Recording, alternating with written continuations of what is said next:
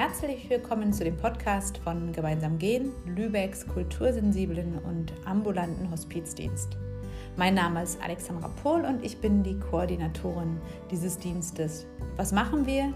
Wir beraten und begleiten schwerstkranke Menschen und deren Angehörige. Wir informieren Menschen rund um die Themen Tod, Sterben und Trauer und wir qualifizieren Ehrenamtliche, die dann die Menschen begleiten, ob nun zu Hause oder in einem Pflegeheim oder im Krankenhaus oder in Einrichtungen wie zum Beispiel Wohngruppen. Ich freue mich, dass ihr uns zuhört.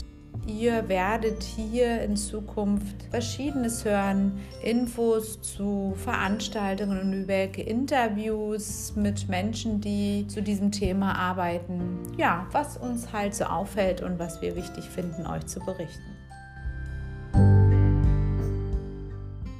Ja, hallo, herzlich willkommen, liebe Anja.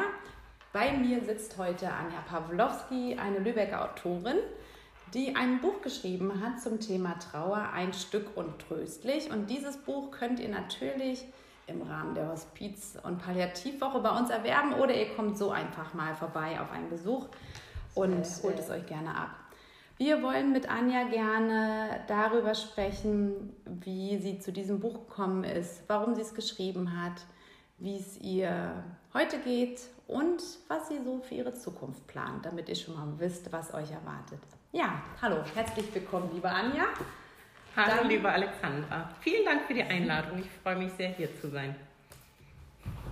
Würde ich mich freuen, wenn du uns einmal kurz erzählst zum Einstieg, ähm, ja, wie dieses Buch entstanden ist, wie du zu diesem Buch gekommen bist. Denn ähm, das wissen vielleicht nicht alle Zuhörer. Du hast davor ja einen Blog geschrieben. Mhm, richtig. Also genau genommen ist mein Buch äh, der Blog in gedruckter Form, sodass man den in die Hand nehmen kann, mitnehmen kann und vor allem eben auch sich das raussuchen kann, was gerade passt. Das finde ich ganz angenehm und wir haben natürlich auch ein schönes Design damit verbunden, dass es schön ist, den zu lesen. Ja, also wie ist es zu dem Blog gekommen? Hm, nach dem Tod meines Mannes habe ich vieles ausprobiert, ich hatte auch eine super nette Trauerbegleiterin, die mich sehr unterstützt hat. Und ich erinnere mich, dass die ziemlich am Anfang der Begleitung äh, mir gesagt hat, schreib doch mal. Schreiben tut gut, schreib auf, was dich bedrückt. Mm, und zu dem Zeitpunkt war das für mich keine Option, habe ich so gemerkt. Ähm, das war für mich einfach nicht möglich, das aufzuschreiben, was mich da bewegt. Allerdings äh, fiel mir das dann ja, ein Jahr später ungefähr wieder in den Kopf, dass ich gedacht habe, ja Mann, irgendwie, das könnte helfen, probier mal. Es ging aber noch nicht so richtig. Und was ich dann gemacht habe, ist ähm, im Internet recherchieren und suchen, ob andere einen Ausdruck für ihre Trauer in Schriftform gefunden haben. Und äh, habe da einen Blog gefunden, die, auf dem ich gerne gelesen habe, habe da auch mich getraut zu kommentieren. Und dabei ist ein ganz schöner Austausch entstanden, den ich sehr bereichernd fand für mich und ich glaube auch für die anderen, die da den Weg gewählt haben, sich auszutauschen. Nächster Schritt in, in diesem äh, öffentlichen Schreiben war für mich, dass ich auf der Seite Dein Tod und ich ein Interview ähm, geschrieben habe. Also nicht ich selber, sondern ich wurde interviewt und ich habe da ganz sortiert aufgeschrieben, was mich so nach dem Tod meines Mannes bewegt hat. Habe das mit mega Herzklopfen veröffentlichen lassen. Und äh, es war einfach toll. Es war eine tolle Erfahrung. Ich habe ganz äh, wertschätzendes äh, Feedback bekommen, auch dass es hilfreich ist, wenn man das liest und wie schön, dass es anderen auch so geht. Ich bin nicht alleine damit das war so das Wichtigste, was ich mitgenommen habe an Rückmeldung. Mhm. Und da kam so die erste Idee auf, hm, wenn mir das so gut tut und wenn anderen das auch gut tut, äh, öffentlich drüber zu schreiben und sich da auszutauschen, vielleicht ist es ein guter Weg, das mal selber anzugehen. Und dann habe ich halt gedacht, so ein Blog, ich glaube, das kann ich.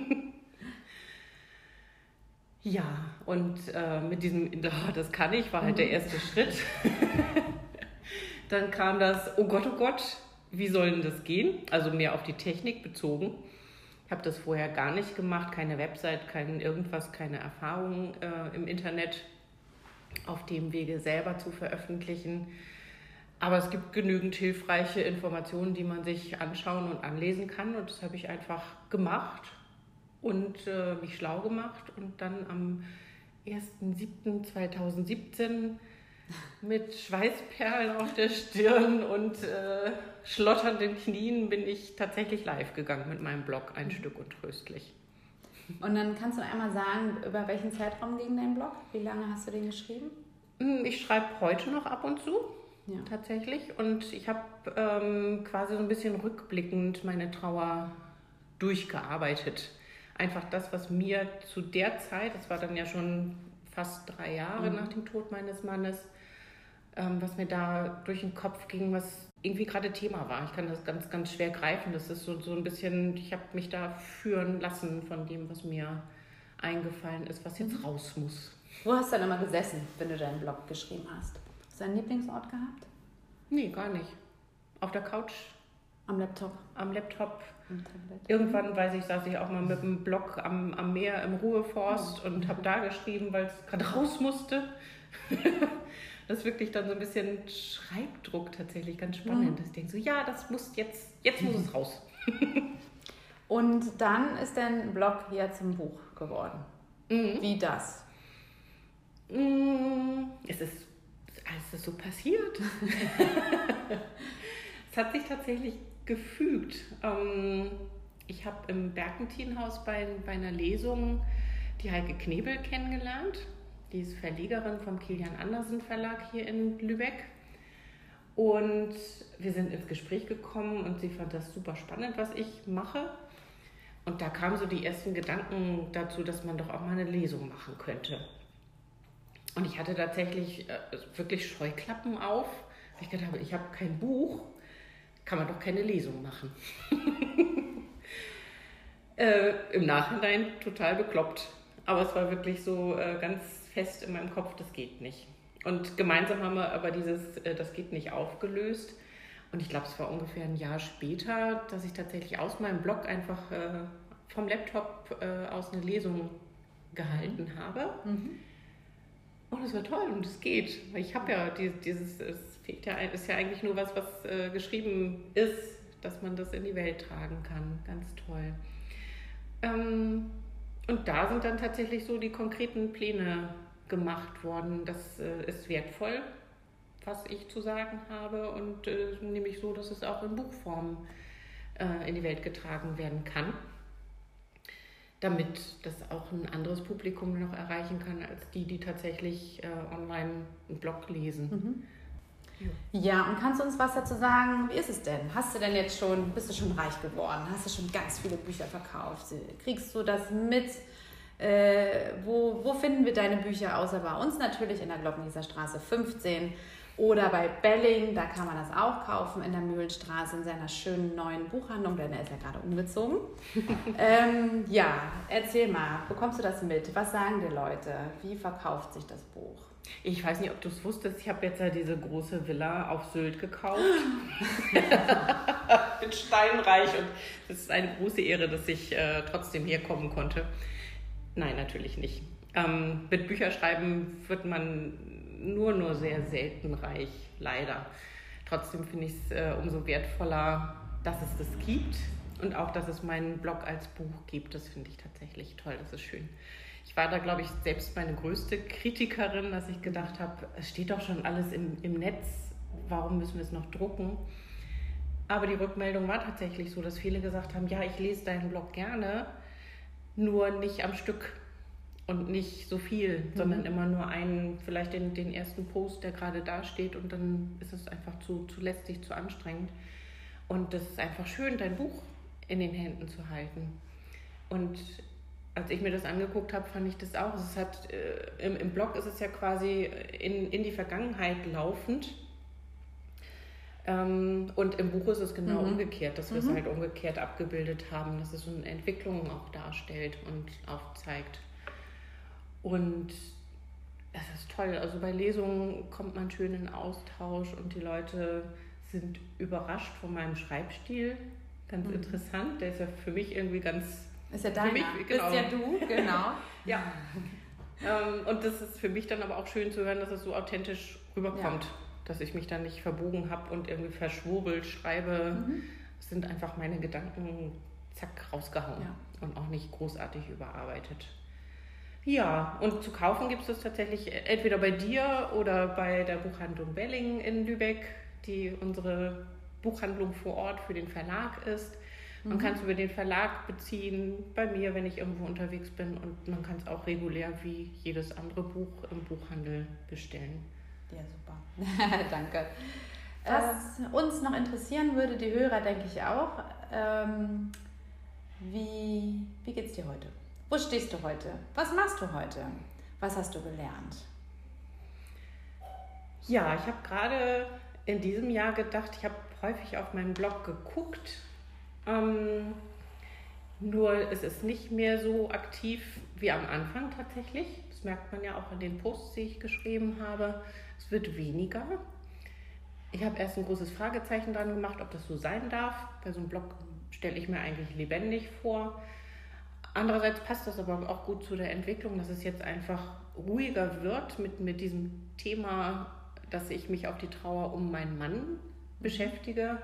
Es wird für mich einfach breiter. Ich bin ja nach wie vor sehr, sehr aktiv engagiert im Bereich Trauer, Tod und Sterben, trage das in die Welt und versuche äh, überall, wo es geht, ein bisschen zu rütteln, äh, dass es ein bisschen mehr in den Alltag kommen darf. Was würdest du sagen, hat dir am allermeisten geholfen in deiner Trauer? Wenn du jetzt guckst von heute auf äh, die letzten Jahre. Für mich war es für die Verarbeitung tatsächlich das Schreiben. Das ist mein, meine Ausdrucksform, meine Ausdrucksweise, die mir ganz doll geholfen hat, einfach in, in mir Klarheit zu bekommen. Und es hat mir geholfen, mich zu sortieren und Ruhe in den Kopf reinzukriegen. Das fand ich extrem anstrengend in Trauerzeiten, dass der Kopf die ganze Zeit äh, in Action ist mhm. und Stress hat. Und insofern war das für mich ein guter Weg, Ausdruck zu finden und Ruhe zu finden. Hast du denn vorher schon geschrieben? Tagebuch oder sowas? Oder war das neu? Ganz früher. Okay. Also ganz früher. Und dann habe ich das irgendwann auf dem Weg verloren. Mhm. Gibt es irgendwas, ähm, was du dir anders gewünscht hättest in der Zeit? Oder was du gebraucht hättest, andersrum, dass du sagst, Mensch, das hätte dir geholfen als Trauernde? Ja. Mm, ich bin ganz in Frieden mit, mit meinem Verlauf quasi der Geschichte. Ähm, rückblickend kann ich jetzt natürlich mit meinem Wissen heute sagen, es gibt vieles, was ich vorher schon gerne gewusst hätte, mhm. um drüber nachzudenken, ist das was für mich? Mm, ganz prägnant finde ich einfach, dass ich vorher noch nie was von Trauerbegleitung gehört habe, was ich mir heutzutage überhaupt nicht mehr vorstellen kann. Ich bin ja selber Trauerbegleiterin und es ist einfach so wertvoll und wichtig, dass es das gibt. Ähm, warum wissen das nicht alle? Mhm. Ähm, na gut, also seitdem ist auch ein bisschen Zeit vergangen und ich glaube, ein bisschen was hat sich tatsächlich auch verändert. Aber das, finde ich, sollte einfach so ein Generalwissen, Allgemeinbildung sein in der Gesellschaft, dass man weiß, es gibt Hilfe, wenn ich die brauche. Muss natürlich nicht sein. Bei der Bestattung hätte ich mir gewünscht, dass ich mehr Möglichkeiten gekannt hätte. Ich glaube, es passte zu Andreas, wie wir die Verabschiedung gemacht haben. Es war also gar nicht verkehrt. Ähm, trotzdem hätte ich mir gewünscht, ich hätte mir einfach äh, Gedanken machen können, weil, mhm. weil ich gewusst hätte, was alles möglich ist. Und das war einfach sehr, ja, sehr, sehr klar für mich. Einfach, zack, so machen wir es. Und äh, ich kannte die Alternativen nicht. Das hätte ich gerne anders mhm. gehabt. Du, jetzt sind wir schon fast am Ende. Aber für mich ganz spannend äh, und fast das Wichtigste, dass ich gerne wissen möchte, wie geht es denn weiter? Was hast du vor? Wie, äh, genau, was sind deine Pläne für die Zukunft? Was machst du überhaupt? Wir haben noch gar nicht darüber gesprochen, was machst du beruflich? Also anscheinend gibt es doch noch nicht das Haus auf Sylt. Wenn das also, jemand irgendwie loswerden möchte. Wir äh, sind, begleiten auch gerne schon vorher. Also Anja, erzähl mal kurz, das interessiert uns noch. Was ist, ja, wie, wie geht's weiter? Was ist dein Plan für die Zukunft? Ja, also mein neuestes Projekt ist, dass ich mich auf den Weg mache und Trauerrednerin werde. Oder eigentlich schon bin, kann man sagen. Ich möchte es nur ähm, breiter kundtun, dass es so ist, dass ich das jetzt anbiete. Und wir möchten betonen, es ist noch vor der Netflix-Sendung mit Anke Engelke, hat sich das Anja überlegt. Genau. Ja, also sie kam zuerst. Ja. ich fand es aber tatsächlich ganz spannend, dass das jetzt zusammenfühlt. Denkst, sie erzählen meine Geschichte. Aber so ganz ist es nicht meine Geschichte, sondern die schreibe ich ja selber. ja, ich möchte tatsächlich gerne Trauerreden ähm, anbieten weil das auch so ein Punkt ist, den ich rückblickend gerne anders gehabt hätte mhm. beim Abschied von Andreas. Das hätte gerne irgendwie vertrauter, persönlicher, irgendwie anders mhm. sein dürfen. Und das möchte ich eben dann einfach jetzt machen, dass ich das für andere möglich mache. Das heißt, dass Leute das verstehen, man muss eben, wenn niemand verstorben ist, nicht in die Kirche laufen und da irgendein Pastor, Priester oder wie auch immer die heißen nehmen, sondern man kann natürlich sich jemanden aussuchen, der ein paar persönliche Worte spricht, wie Anja. Wie finden wir dich? Wie nimmt man Kontakt auf zu dir? Ja, um dann dich zu buchen. Genau. Ruft mich an, schaut auf meine Website. Ich äh, bin als Trauerrednerin die Wortbegleiterin.